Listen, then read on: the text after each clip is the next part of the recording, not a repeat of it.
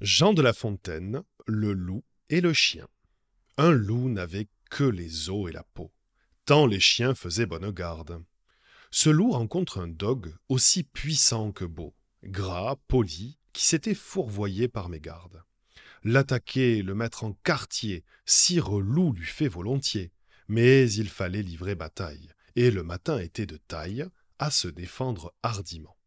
Le loup, donc, l'aborde humblement, entre en propos et lui fait compliment sur son embonpoint qu'il admire.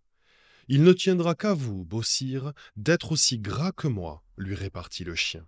Là, quittez les bois, vous ferez bien. Vos pareils sont misérables, cancres, haine et pauvres diables dont la condition est de mourir de faim. Car quoi? Bien d'assurer, point de hanche lipée, tout à la pointe de l'épée. Suivez-moi, vous aurez un bien meilleur destin. Le loup reprit Que me faudra-t-il faire?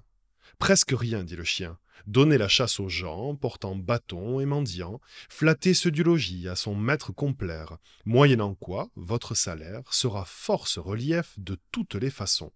Os de poulet, os de pigeon, sans parler de maintes caresses.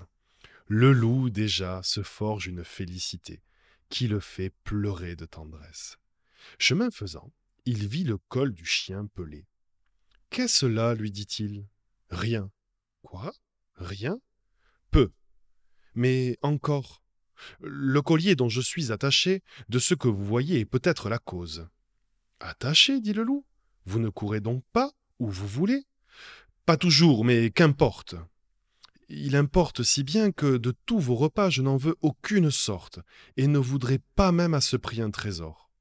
Cela dit, maître loup s'enfuit et court encore.